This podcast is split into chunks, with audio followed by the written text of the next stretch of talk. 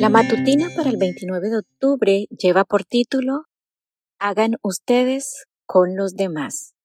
El versículo de memoria lo encontramos en Mateo 7, 12 y dice, Hagan ustedes con los demás como quieran que los demás hagan con ustedes, porque en eso se resume la ley y los profetas. Imaginemos el siguiente cuadro. Estamos en una ciudad con hedor a muerte.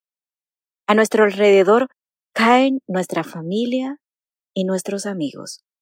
Nunca podremos estar seguros de si caeremos enfermos nosotros también. En medio de tan espantosas circunstancias, los humanos son arrastrados a preguntarse, ¿por qué? ¿Por qué ocurre esto? Porque a ellos y no yo.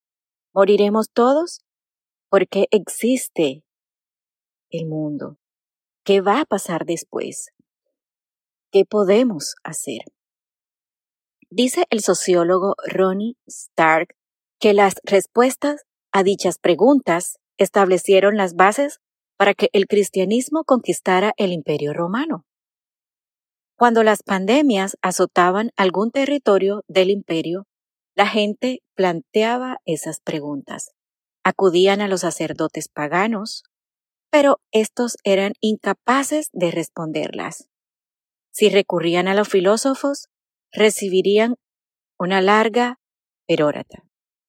Pero las interrogantes seguirían ahí, pues ellos tampoco tenían respuestas. El cuadro imaginario que presentamos al inicio era la realidad con la que se encontraban los cristianos.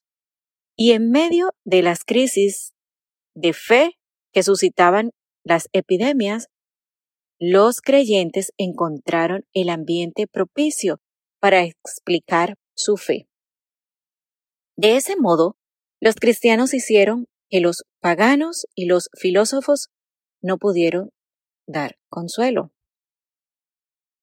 De acuerdo con Dionisio de Alejandría, en tanto que los paganos se alejaban de los enfermos y los dejaban en los caminos para que muriesen, la mayoría de nuestros hermanos cristianos mostró un amor y lealtad ilimitados, sin mostrar jamás mezquindad, solo pensando en el prójimo. Despreocupados ante los peligros, se hicieron cargo de los enfermos, atendiendo a todas sus necesidades y sirviéndolos a Cristo. A las preguntas, ¿por qué ocurre esto? ¿Por qué ellos y no yo? ¿Moriremos todos? ¿Por qué existe el mundo? ¿Qué va a pasar después? ¿Qué podemos hacer? Los cristianos respondieron sin entrar en los incontables misterios del sufrimiento, sino que poniendo en práctica la regla de oro. Hagan ustedes con los demás como quieren que los demás hagan con ustedes, porque en eso se resume la ley y los profetas. Mateo 7:12. Nuestra respuesta al dilema humano se resume, como dijo Pablo, en una sola palabra.